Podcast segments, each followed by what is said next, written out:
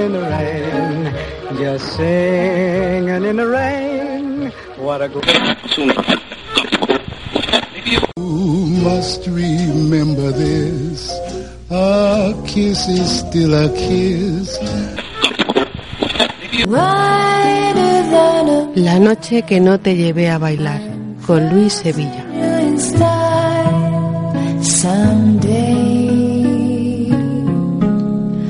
Oh,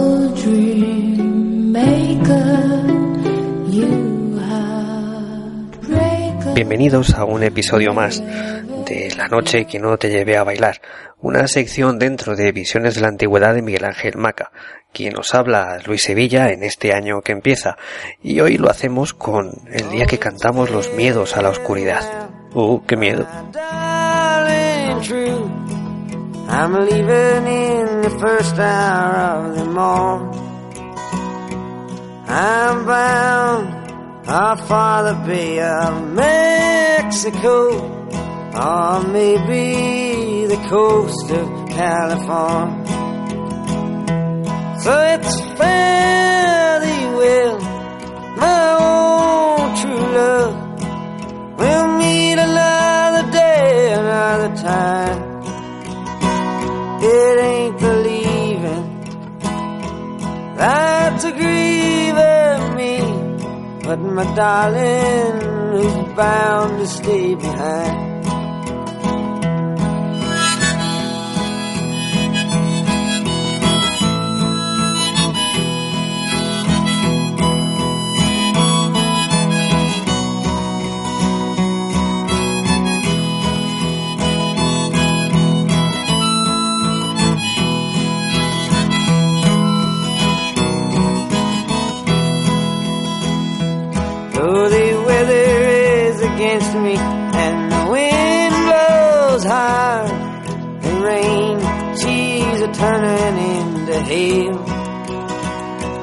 I still might strike it lucky on a highway going west.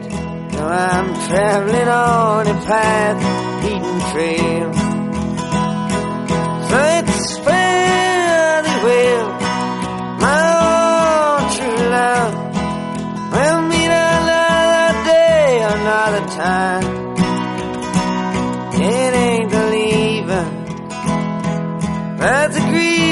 Grieving me, but my darling, who's bound to stay behind.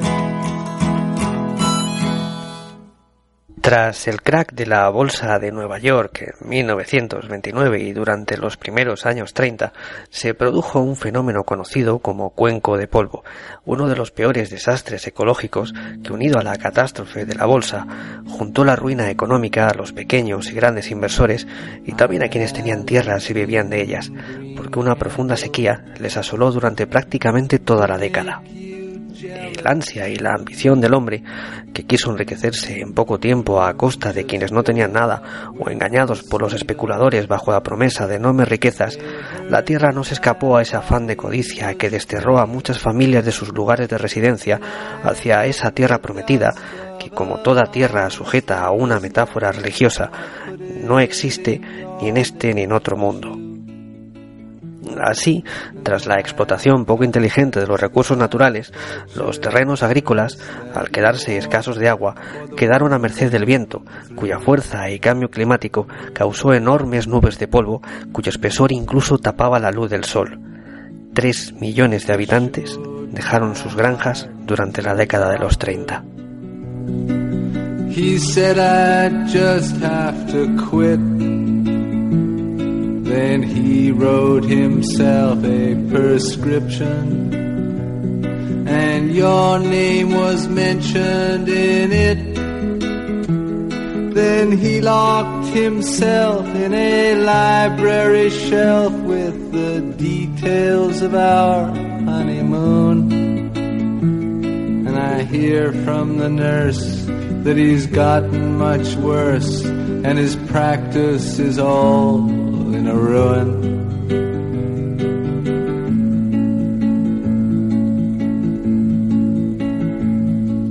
I heard of a saint who had loved you.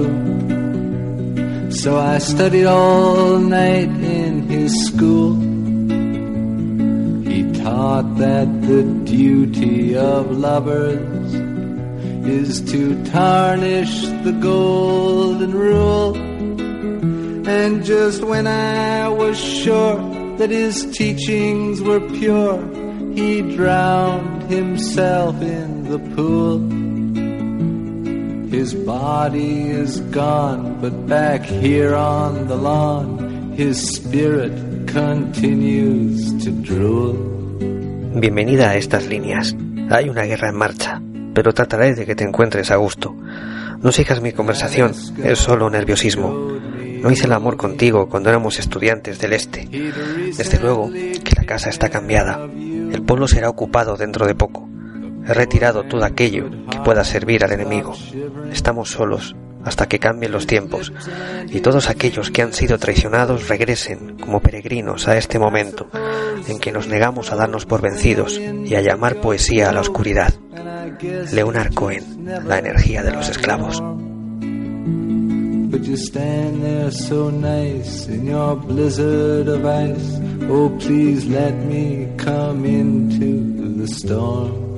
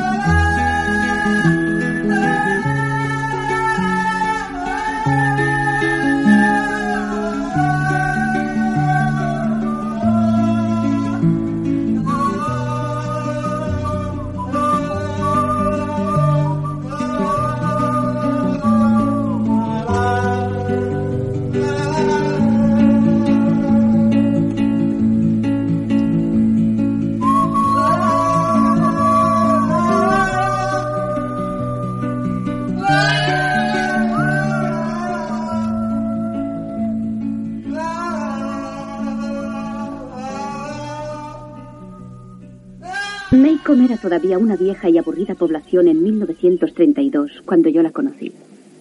El caso es que por aquel entonces hacía más calor. A las nueve de la mañana ya se habían reblandecido los cuellos duros de los hombres. Las señoras se bañaban antes del mediodía y a las tres de la tarde después de la siesta. Y al llegar la noche de tanto sudar y ponerse polvos de talco, parecían pastitas de bizcocho cubiertas de crema. El día tenía 24 horas, pero parecía más largo. Nadie tenía prisa, porque no había dónde ir ni nada que comprar, ni siquiera dinero para comprarlo, aunque recientemente se había dicho del condado de Macomb que no debía tener miedo más que de su propio miedo. Aquel verano cumplí seis años. Buenos días, señor Cunningham.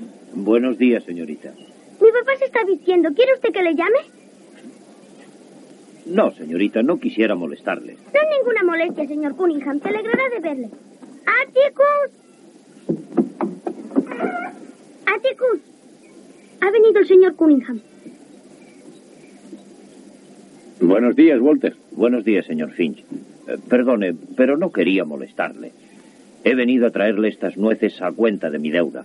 Muchas gracias. La verdura que nos trajo la semana pasada era deliciosa. Me alegro. Buenos días. Eh, buenos días, Walter.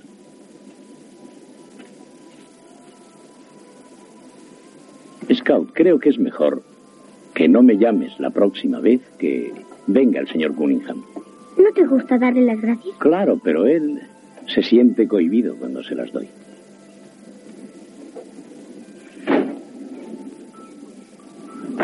¿Por qué te trae todas estas cosas? Me está pagando los honorarios de un pleito que le defendí. ¿Y por qué te paga de esta forma? Es su único medio de poder hacerlo. No tiene dinero. ¿Es pobre? Sí, ¿Nosotros también lo somos? desde luego. ¿Tan pobres como los Cunningham? No, no tanto como eso. Ellos son campesinos y la depresión les afectó más duramente.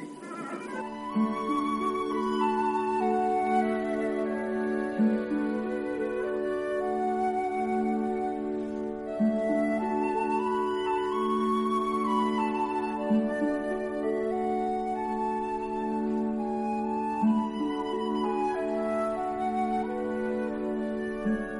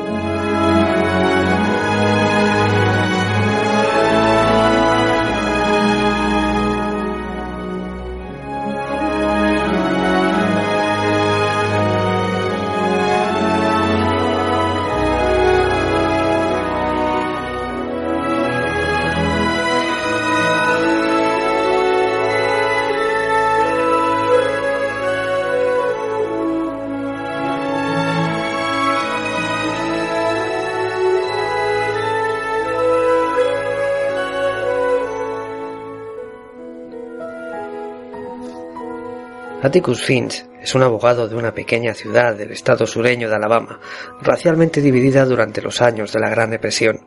Viudo y con dos hijos a su cargo, acepta ocuparse de la defensa jurídica de un campesino negro acusado de violar a una joven blanca. Muchos de los habitantes de la ciudad tratan de disuadirle para que retire, para que se retire del caso. Pero él está decidido a seguir adelante, a pesar de las consecuencias que su empeño en defender a un negro puede acarrear para él y su familia.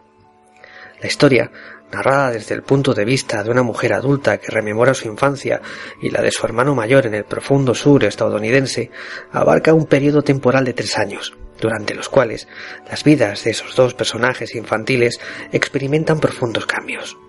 Durante ese tiempo, la niña va marcando no solo su paso de un cierto estado de inocencia hacia cierta forma de ver a los adultos, sino también como un modo de admiración hacia su padre, un hombre bueno y tolerante que es capaz de entender de un modo único el dolor de los demás, no solo el del negro condenado por un crimen que no ha cometido, sino por un tiempo en el que la desesperación hace de los hombres algo distintos de cómo deben de ser, o por lo menos de lo que se supone una persona debe de ser.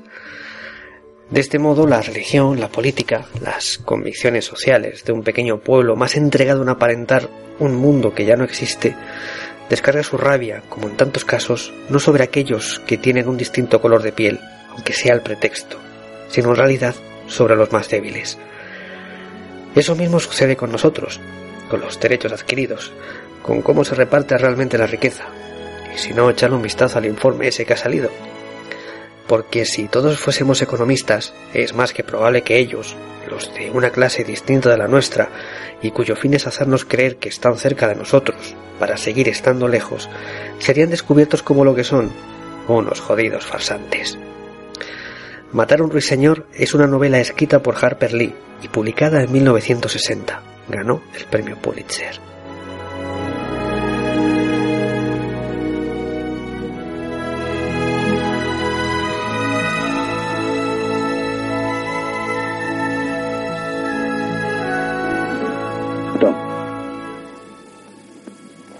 Dígame qué ocurrió la noche del 21 de agosto del año pasado.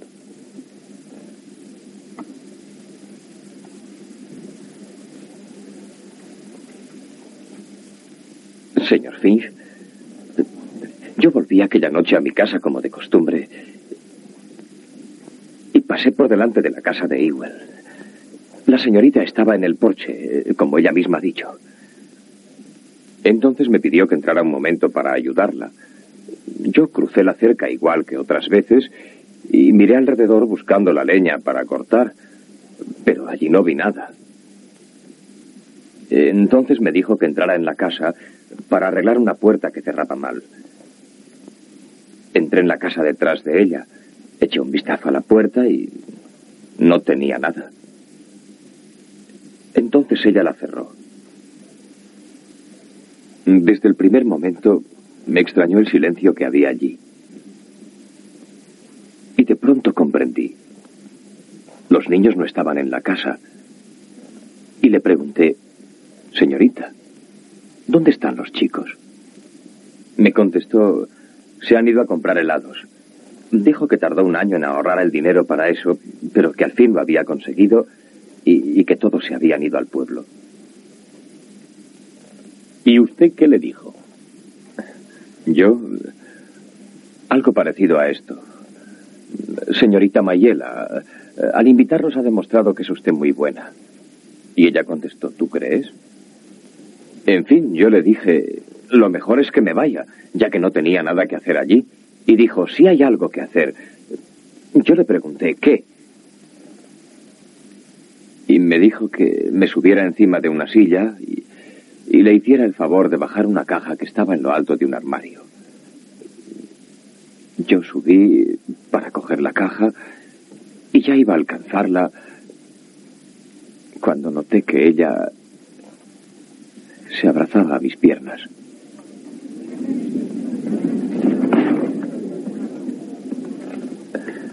Eso me asustó tanto que salté rápidamente y la silla se volcó. Fue la única cosa. El único mueble que había tocado cuando me fui de allí. Juro que así fue, señor Finch. Y después de haberse volcado la silla, ¿qué sucedió?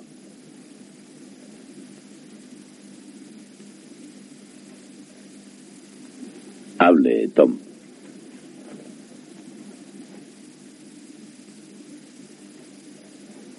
Ha jurado sobre la Biblia que diría toda la verdad. Bien, dígala. Después de eso, ¿qué sucedió? Señor Finch, salté rápidamente de la silla y me volví. Entonces ella se echó sobre mí, rodeó con sus brazos mi cintura, se alzó de puntillas y me besó en la cara. Dijo que, que no había besado a ningún hombre en toda su vida y, que bien podía besarme a mí. Luego me pidió que yo la besara. Le dije, señorita Mayela, déjeme salir. Y quise huir de allí. Cuando el señor Ewell, que apareció de pronto en la ventana, le gritó que la asesinaría.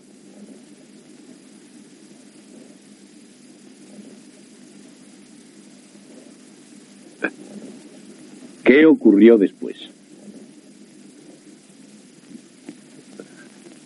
Huí de allí tan ligero que la verdad no sé qué ocurrió después.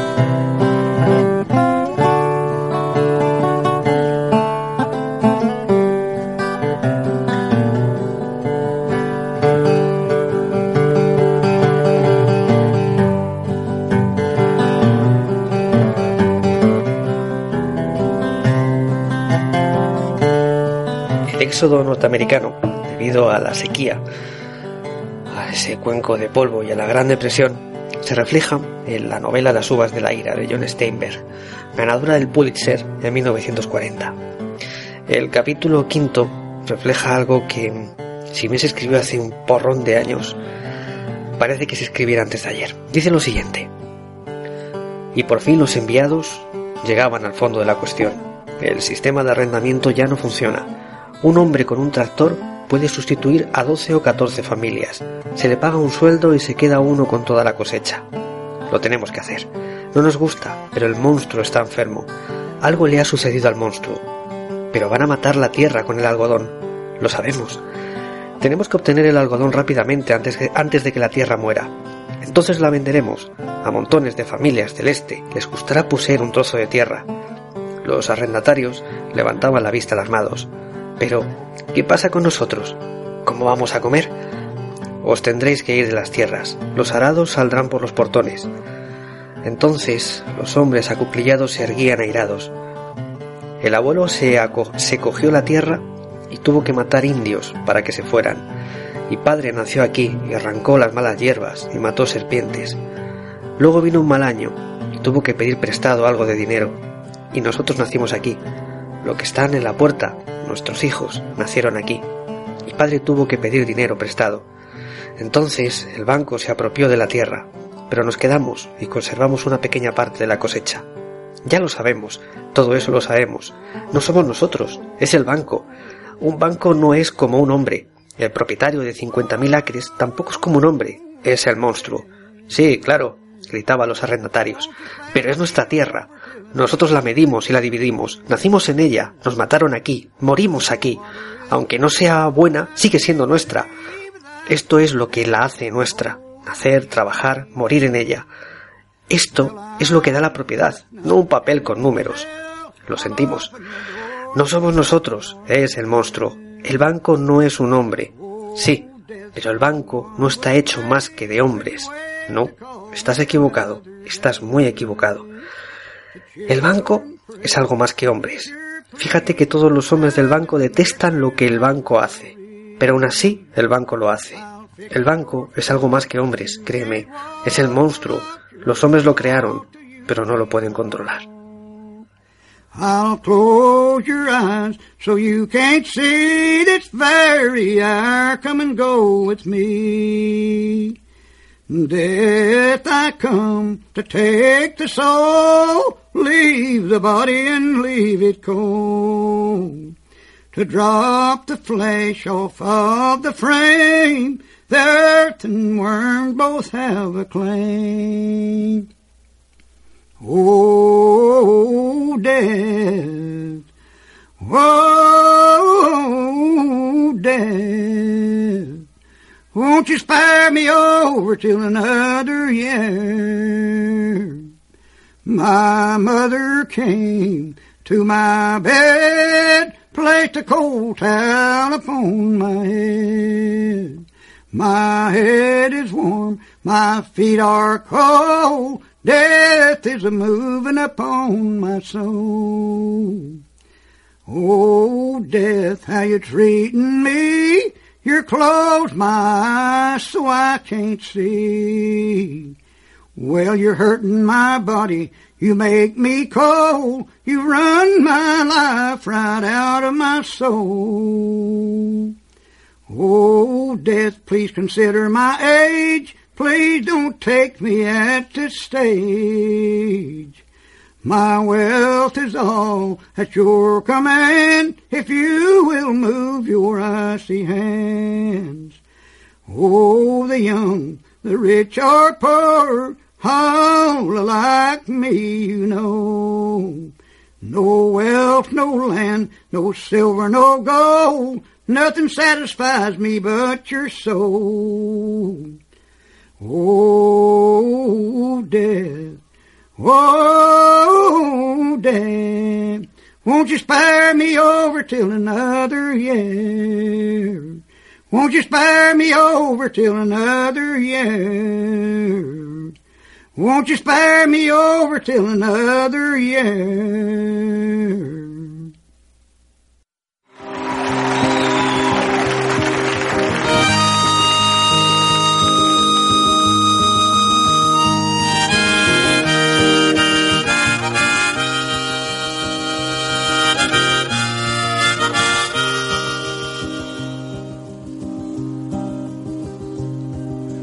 Men walking along the railroad tracks.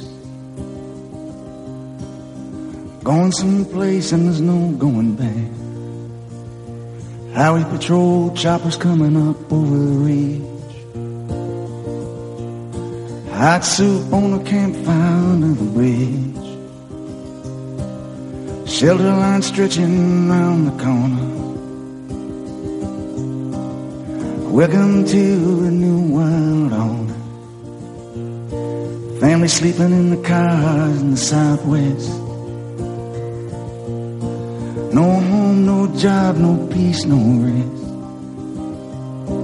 Well, the highway's alive at night. But nobody's kidding nobody about where it goes. I'm sitting down here in the campfire line. Waiting on the ghost of Tom Joe. He pulls a prayer book out of his sleeping bag. Preacher lights up a butt and takes a drag. Waiting on when the last should be first and the first should be last. In a cardboard box neath the underpass. You got a one-way ticket through the promised land. You got a hole in your belly and a gun in your hand. Sleeping on a pillow of solid rock. Bathing in the city aqueduct. Well, the highway's alive tonight. Where it's headed, everybody knows. I'm sitting down here. Resulta, no sé, resulta asombroso pensar que, no sé, ¿cuándo se escriben las uvas de la ira? Hace 60, 70, 80 años. Que a pesar de todo ese tiempo, en realidad, si no lo contara Carl Sagan, no sería ni siquiera una mil, milésima de segundo. En 80 años, 70 años, uno tiene la esperanza de que algo puede haber cambiado, pero lo cierto es que no ha cambiado nada y casi, casi es que da vértigo. Dice la letra de esta canción, basada en Las uvas de la ira. Hombres caminando por las vías del tren van hacia algún sitio, sin vuelta atrás. La patrulla de la policía aparece sobre la sierra. Hay comida caliente en una fogata bajo el puente. La cola de desamparados ante el refugio da la vuelta a la esquina. Bienvenidos al nuevo orden mundial. Familias en el suroeste durmiendo en sus coches sin hogar, sin trabajo, sin paz, sin descanso. La autopista está viva esta noche, pero nadie bromea sobre el lugar al que se dirige. Estoy sentado aquí, a la luz de la fogata, buscando el fantasma de Tom Joe. Él logra sacar un libro de oraciones de su saco de dormir, enciende una colilla y le da una calada. Esperando el momento en que el último sea el primero y el primero sea el último en una caja de cartón bajo el paso inferior.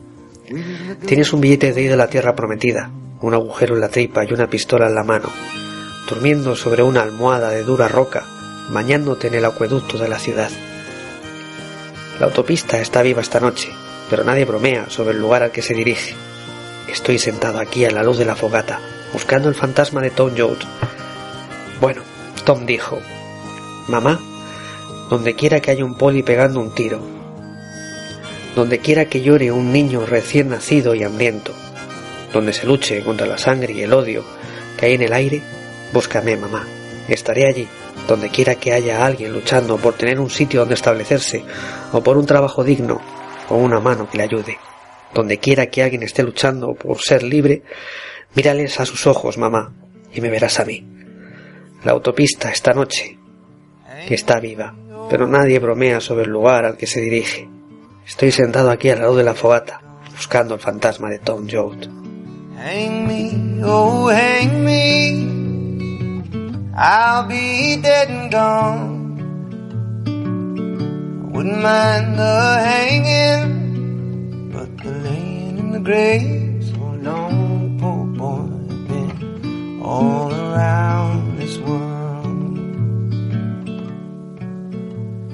I've been all around Cape Girardeau, parts of Arkansas. All around Cape Girardeau, parts of Arkansas. Bueno, es, es posible que no, sé, no, que no lo sepamos, que no seamos conscientes, pero allá afuera, en las calles, hace mucho frío. Es posible que desde las redes sociales no nos demos cuenta. Toda esta revolución tecnológica solo está pensada para que no pensemos en otra cosa, salvo seguir creando esa clase de mundo en el que todo tiene que parecer exactamente como tiene que parecer. La gente que no tiene nada es gente sin voz.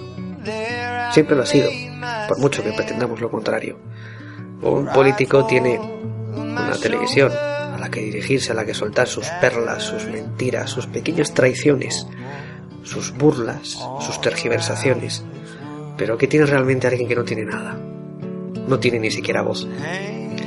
La gente sin voz es gente sin recursos. No los tienen ni siquiera para sí mismos. No se pueden defender, porque hemos creado gente que es incapaz de defenderse. Y es verdad, allá afuera hace mucho frío. Nosotros escuchamos canciones en cualquier parte, donde el calor nos rodea. O las escuchamos junto a una mujer que nos besa y que nos hace sentir que estamos en nuestro propio hogar, con una luz tenue, una copa y el que fuma un cigarrillo. Tenemos un lugar al que volver cuando sales de un trabajo y la vida está ahí, lejos de las calles, para que otros, el frío, no solamente les congele, sino que sea esa clase de infierno que una vez entran los huesos ya no sale nunca. Dice esta canción folk, cuélgame, oh cuélgame, así que estaré muerto y enterrado. No me importaría estar colgado, chicos. He estado esperando aquí durante mucho tiempo. He estado esperando aquí durante mucho tiempo. oh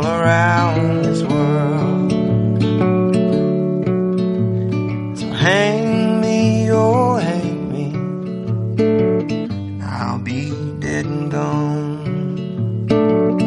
Hang me, oh hang me, and I'll be dead and gone.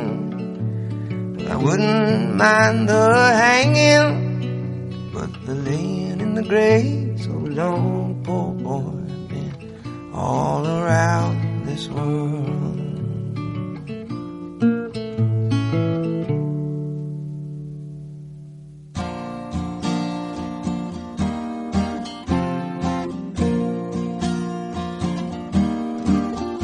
Old pirates, yes, they rob I. Sold I to the merchant ship. Minutes after they took I from the bottomless pit. But my hand was made strong by the hand of the Almighty. Bueno, Johnny Cash, que no podía faltar en esta bonita vocación, ecuación de canciones folk, nos viene a cantar esta, esta composición que dice, viejos piratas, sí, ellos me robaron y me vendieron a barcos mercantes. Minutos después me sacaron del agujero más cruel, pero mis manos se hicieron fuertes por la mano del Todopoderoso. Nos levantamos triunfalmente en esta generación. Todo lo que siempre he tenido son canciones de libertad. ¿Nos ayudas a cantar estas canciones de libertad? Porque es todo lo que tengo, canciones redentoras. Emanciparte de tu esclavitud mental. Nadie excepto nosotros mismos puede liberar nuestras mentes. No tengas miedo de la energía atómica, porque ninguno de ellos puede detener el tiempo. ¿Cuánto tiempo más matarán nuestros profetas? Mientras nos quedamos mirando a otro lado, alguien dijo esto, es solo una parte. Debemos también nosotros escribir el libro, escribir nuestra propia historia, como si nadie nos lo hubiese contado. Esto no es forma, esto no forma parte de la canción, pero es hermoso pensar que cada uno podríamos escribir nuestro propio libro si de verdad tuviéramos un mínimo de conciencia de lo que es la libertad. Lo cual nos lleva a la siguiente pregunta, ¿qué es sentirse libre? El propio lenguaje nos hace prisioneros de nosotros mismos. Las condiciones sociales nos hacen prisioneros de nosotros mismos. Las modas nos hacen prisioneros de nosotros mismos. La opinión pública nos hace prisioneros de nosotros mismos. ¿Quiere sentirse libre? Bueno, supongo que sentarse, escuchar una canción, desear besar a una mujer, una mujer desear besar a un hombre, y que el objeto de tu deseo esté en ese instante delante de ti.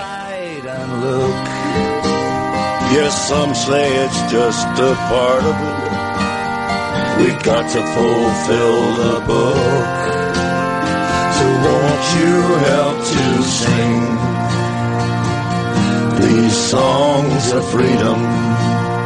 Cause all I ever had, redemption songs. All I ever had, redemption songs. Muchas noches, todas las noches, encendemos una luz. Cuando llegamos a casa, dejamos el abrigo, las llaves encima de la mesa, encendemos la televisión, dan noticias, malas noticias, y cenas, y no te importa nada salvo llegar a fin de mes. Salir una o dos veces entre semana a sitios baratos donde pongan algo de comer con la cerveza. Reíte de algo, no sé, de un cuadro, de la espuma del vaso, de un vecino, de cómo iba vestida tu vecina, a la que deseas, por cierto, un secreto. Reíte de ti mismo.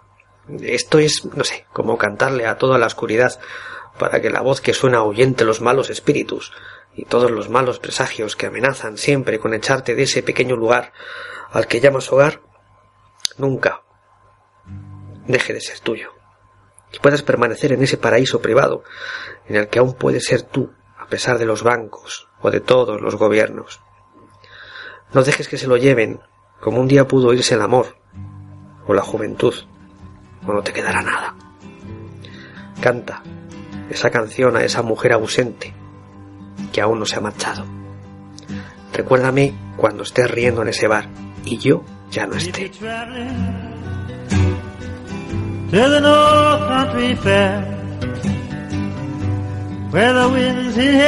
Hasta aquí, la noche que no te llevé a bailar, dentro de Visiones de la Antigüedad, de Miguel Ángel Maca. Puedes seguir mis chorradicas eh, leyendo la o también si quieres informarte sobre libros y cultivarte cómo se cultivan los campos de algodón que no se secan y a los que jamás serán condenados a los cuencos de polvo.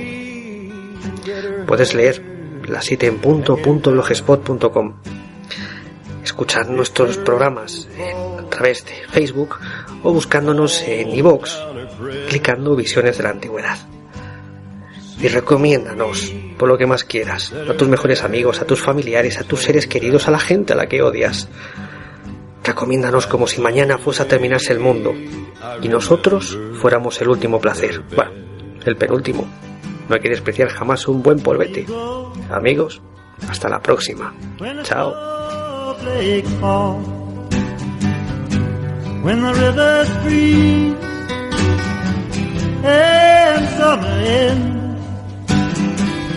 Please see for me if she's wearing a coat so warm to keep her from the howling wind. If you're traveling in the North Country Fair, when the winds hit heavy on the borderline. Please say hello to one who lives there.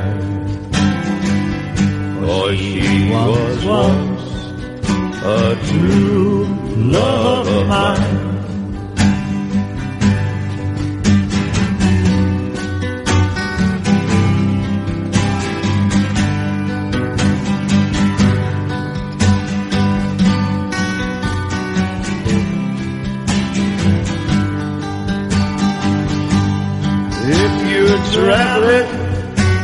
The Country Fair,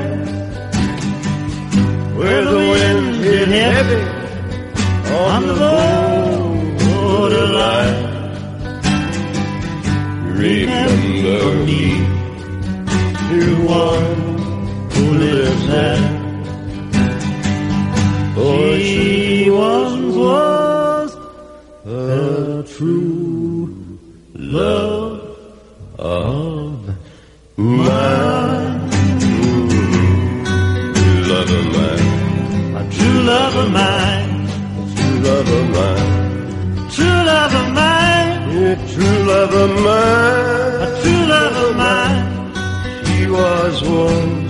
true love of mine.